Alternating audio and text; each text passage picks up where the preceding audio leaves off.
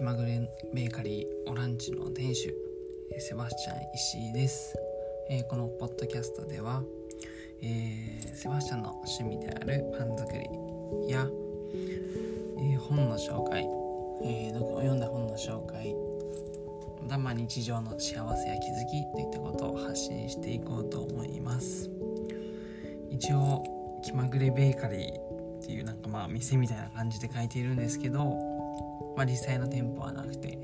一応架空上のお店と今はなっておりますが、まあ、いつかね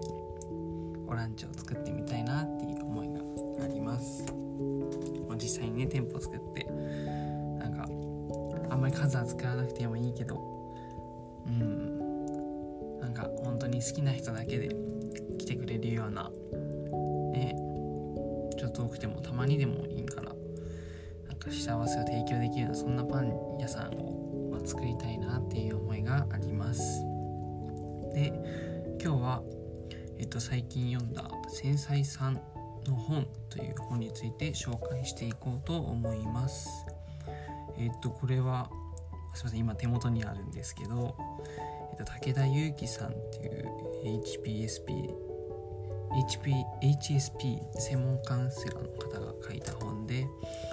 一応この HSP っていうのは繊細さんのことで、まあ、英語では HSP Highly Highly Sensitive Person って書くみたいですね。でこの本を読んで思ったのはあセバスチャン自身も結構繊細さんな部分があるなっていうことを思いましたね、うん、一応ねこの HSP っていうのはなんかテスト HSP 診断みたいなのもネットでオンラインでできるみたいでこれ昔ちょっと実はやったことがあって、まあ、そんな重度のね HSP ではなかったんですけどセバスチャンは。それでもまあうん感じる力って人それぞれでまあその診断でねなんか高い評価重度ってなったらまあもちろん繊細さんだと思うんですけどあのそんなに重度じゃなかったとしても、まあ、繊細さんな方は結構いるんじゃないかなってでこの本すごい読んでてなんか楽になれるようなそんな本でしたね。うん。面白い本です。でこの武田、えー著者の武田祐樹さん自身も一応繊細さん。すごい繊細さんでいろんな、まあ、今まで工夫をしてねどうやってなんだ気楽に楽しく生きていくかっていうのを幸せに生きるかっていうのをまあこういろいろ取り組んできたみたいで。でカウンセリングもね600名以上したことがあるみたいですごい信頼できる方の本だなって思いましたね。うん。じゃちょっと本の中身を紹介します。でまず、まあ、繊細さんっていうのはどんな人かっていうとえーとまあ、科学的には脳の神経システムが刺激に反応しやすい人というふうに書いてあります、ちょっとこれだと分かりにくいのでもう少し簡単に言うと、えー外部刺激に敏感である、まあよく言えば、ま感じる力が強い人かなっていうのを書かれてあります。でこのせ、まあ、繊細さんのメリットデメリットというか、うん。まあ一応言っておくと、まあ、これはセバスチャンが考えたんですけど、まあ、デメリットっていうのはやっぱり疲れやすい。外部刺激に敏感なので、まあ、通常の人よりも2倍3倍とね刺激を受けてしまって、まあ、感じてしまって感じ取ってしまってうんすごい疲れてしまうっていうのもなんとなく想像できるかなって思うんですけど。でメリットとしては逆にねなんかこう細かいことに気づいたりとかそれが例えばまあ見た目だけじゃなくて味であったりとか、うん、その音であったりとかそういったもの五感を使ってね深く物事を味わうことができるっていうのが繊細さんの強みというか、まあ、素敵なところだなっていうのを、ね、やっぱじ 自分自身も繊細さんかなって思っているのでちょっとこういい感じにね言ってみましたけどっていうところがあります。でじゃあこんな繊細さんは、まあ、どうやって楽に生きるのかそのストレスを減らすことができるのかっていう方法も紹介されていてそれはまあ、やっぱり、あのー、人間の感覚っていうか、まあ、五感があって、まあ、それぞれに対してね物理的にまず防御をするってことが、うん、大事っていうことをおっしゃっていたんですけど例えば視覚であったら、まあ、サングラスとかメガネをしてみる。耳であったら、まあ、聴覚であったらイヤホンとかね。できればノイズキャンセリングのイヤホン耳栓、うん、とかを使ってみる。で、えー、感覚あ触覚。触覚であったらやっぱり自分の好きな素材でこう、まあ、薄いものでもねいいので一番下に内側にね着るっていうのがいいのかなっていうことが書かれてありました。えっ、ー、と例えばセバスチャンで言ったらねすごい麺が好きなんですよね個人的には麺の素材が。なので、うん、T シャツとかも結構麺を買うことが多いしなんか無意識に素材を見て麺を選んでしまいますね。うん。なんかそういうことでそういうところでやっぱりちょっとストレスを減らすことができてたんだなっていうのはちょっと良かったなって思いました。で嗅覚であったらまあそのアロマオイルであったりなんかオイルペンダントって書いてあったかな。なんか、うん、ちょっとあんまりよく知らないんですけど、まあ、自分の好きな匂いでねがまあ常にこう身近にあるというかそれかまあできれば常に嗅いでいられる状態であったり、まあ、匂いが嫌いな人はマスクするとかそういうふうに、えーまあ、ストレスその外部刺激っていうのをちょっと減らせるのかなっていうのは、うん、書かれておりましたでそうですねなんか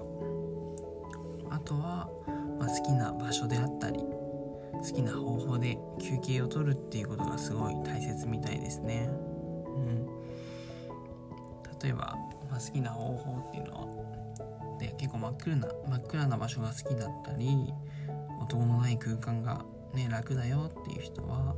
まあ、部屋の電気も消してカーテンも閉めてでイヤホンしてアイマスクしてもう何も本当に真っ暗で音も聞こえないような空間でね休息を取るとか、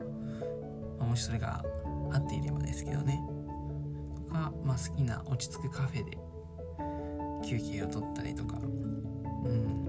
例えばそれが外だったら河原でね休んだりとかそういうのが大事っていう書かれていました。で、えー、繊細さんが幸せになる方法っていうのを、えー、最後に話しとうかなと思うんですけど、えー、まずは、まあ、得意を生かすことですね。得意をよか得意を生かすです。はい。でまあこれは別に繊細さんに限らずね、まあ、誰でもそうだと思うんですけどやっぱり得意を生かすっていうことがうんまあ特に仕事とかではね大事なの仕事選びでは大事なのかなっていうのは思うんですけど、うん、っていうのはまあ苦手と得意があって苦手を克服するよりは、まあ、得意を生かす。絶対こっちの方が、まあ、成果が出てモチベーションが上がって、まあ、さらにね、こう仕事に打ち込めて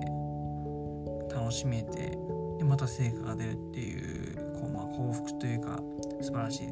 スパイラルを、まあ、作っていくっていうことが、まあ、すごいいいのかなっていうのがあるんですけど。でただねその繊細さんは特に、ま、多分うんなんか分かると思うんですよね。その自分の得意とか苦手とか特にね感じてしまうっていうのところと。やっぱり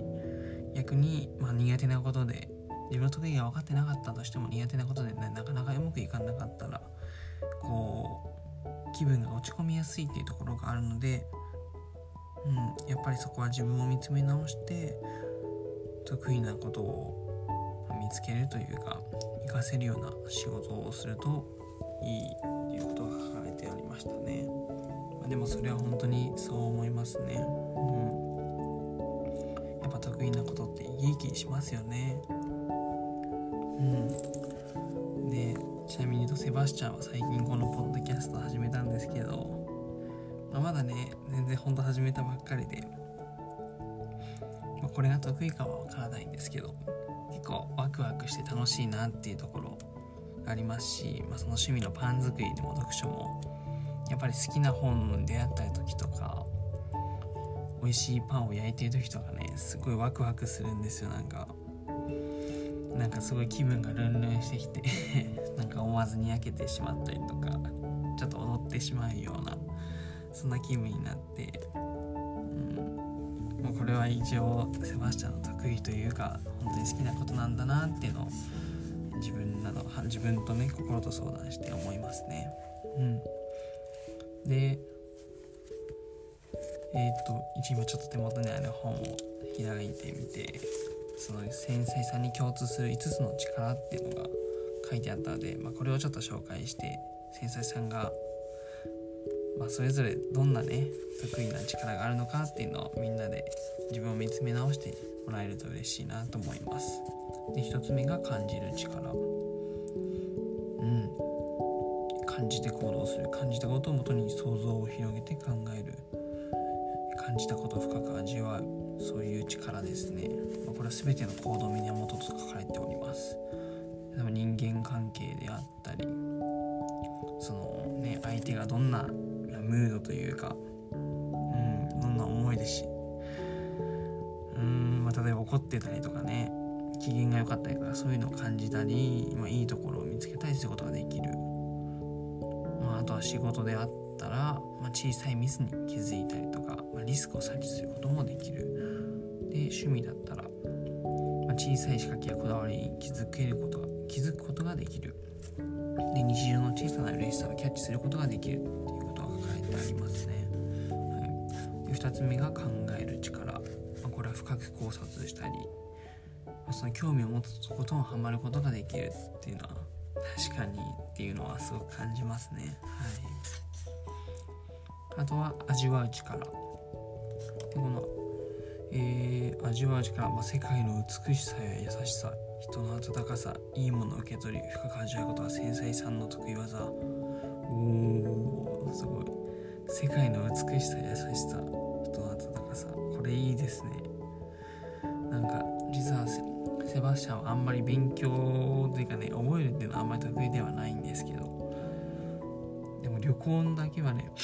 旅行の景色とかはだけは全然忘れなくてずっと覚えてられるんですよね。なんかすごい美しい景色だったりとかそこで出会った人、まあ、特に海外のねとかでなんか優しくしてもらった記憶とか。うん。そういうことだけはね 全然忘れなくて、まあ、それは自分のいいところかなっていうのを思うんですけど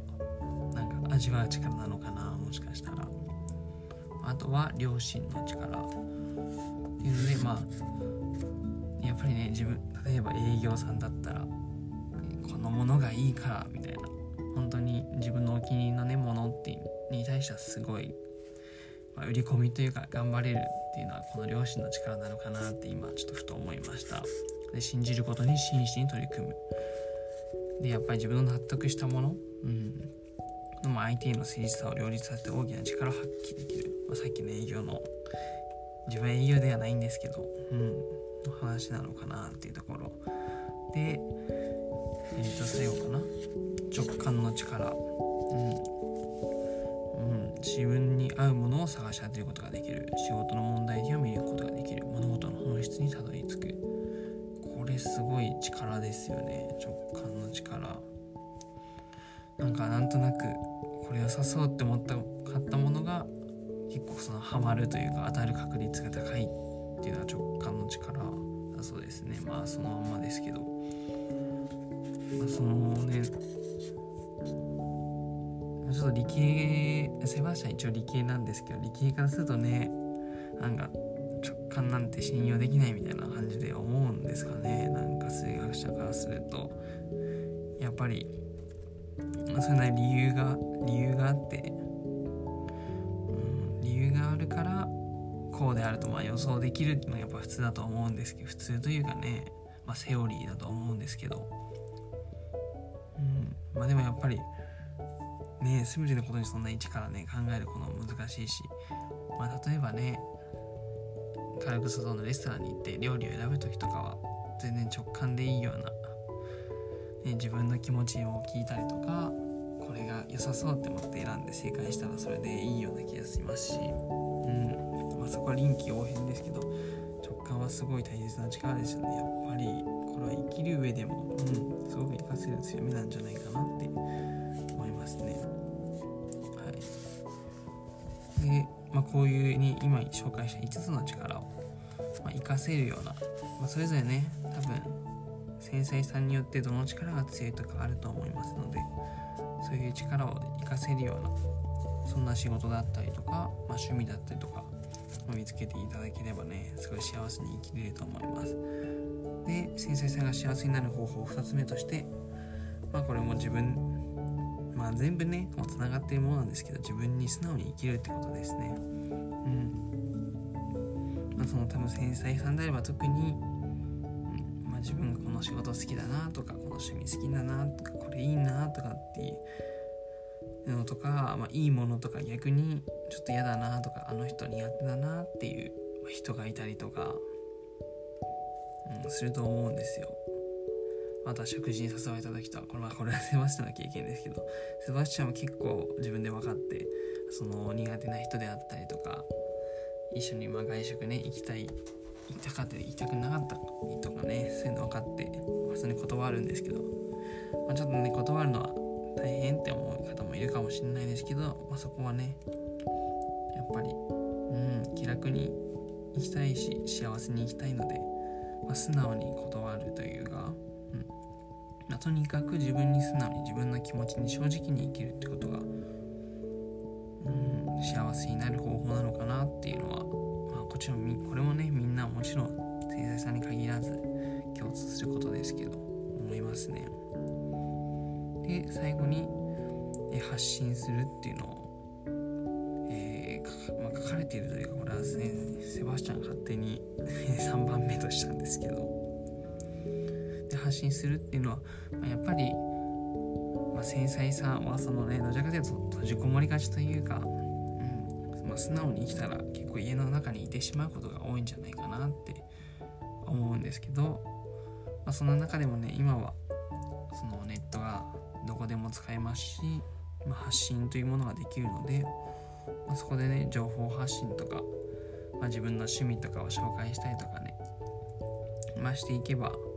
絶対仲間はねその、まあ、類は友を呼ぶというか同じ繊細さんが寄ってきてくれるのじゃないかなっていうの思うのでそういうところでねその意見が合うような趣味が合うような、うん、同じ繊細さん似た繊細さんを見つけてでまあ直接会わなくても、ね、オンラインでもねそこでやり取りできるだけでもなんかワクワクする気持ちがあると思うので、まあ、これはセバスチャンの経験ですけどやっぱり SNS とかで、ね、反応してくれたらね嬉しいですし、うん、そういうところで楽しみを見つけてけば、まあ、素敵な日常がね日常が手に入るというか、うん、幸せに生きれるんじゃないかなと思いました。とりあえず以上ですかね、まあ、要はとにかく自分に素直に生きると。休みたい時は休んで。うん。で一番自分にし自分に優しくするする力、うん、これが一番大事だと本当に思うのでセバスチャンは、うん、皆さんも、まあ、自分に素直に優しく生きてくれれば素敵なね素敵な人生になるのかなとは思います。ちょっと大きな話かな。それでは、えー、本日も素敵な日になりますようにお過ごしください。